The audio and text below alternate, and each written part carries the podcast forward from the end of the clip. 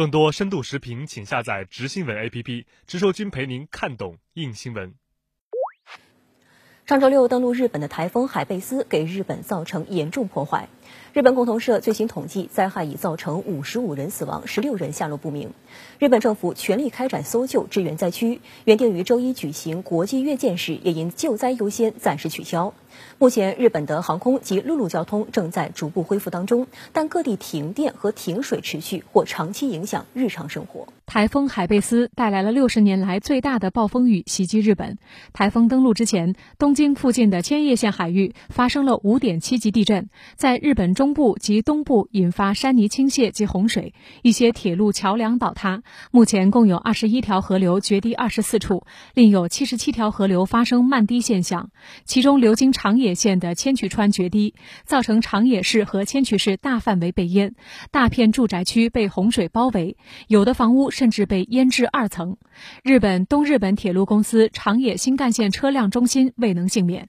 承担北陆新干线三分之一运力的十列新干线列车被洪水浸泡。有专家称，这些被泡的列车有可能全部报废。在受灾最严重的地区长野县，有民众被洪水围困在家中，日本自卫队派遣直升机前来救援。周日上午十点左右，日本福岛县盘城市实施的救援行动中，东京消防厅直升机救援一名处于孤立状态的七十七岁女性时，因队员在紧急情况下忘记把为女性穿戴的装置挂钩扣在绳索上就起掉，导致其从约四十米处坠落。女性在医院死亡。昨天下午，东京消防厅在总部大楼召开记者会，承认意外是人为疏忽导致，并对此致歉。日本的这个国家这么多年来，我觉得有点太平到安逸，忘记了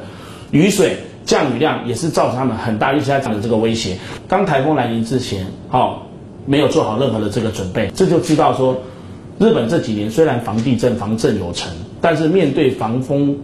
风灾豪雨的时候，尤其是雨水的时候，他们其实还在呃因应新形态的这个极端气候的科电这个气候变化，他们还在适应新的如何去防灾抗灾。日本自卫队原定周一举行国际舰队阅舰式，但因救灾优先暂时取消。首次受邀参加日本阅舰式的中国海军太原舰周日抵达日本，这也是中国海军舰艇时隔十年再次访日。太原舰挂出了一幅写有“慰问台风受灾民众，祝愿灾区早日重建”的中日文横幅，表达了对日本灾民的慰问。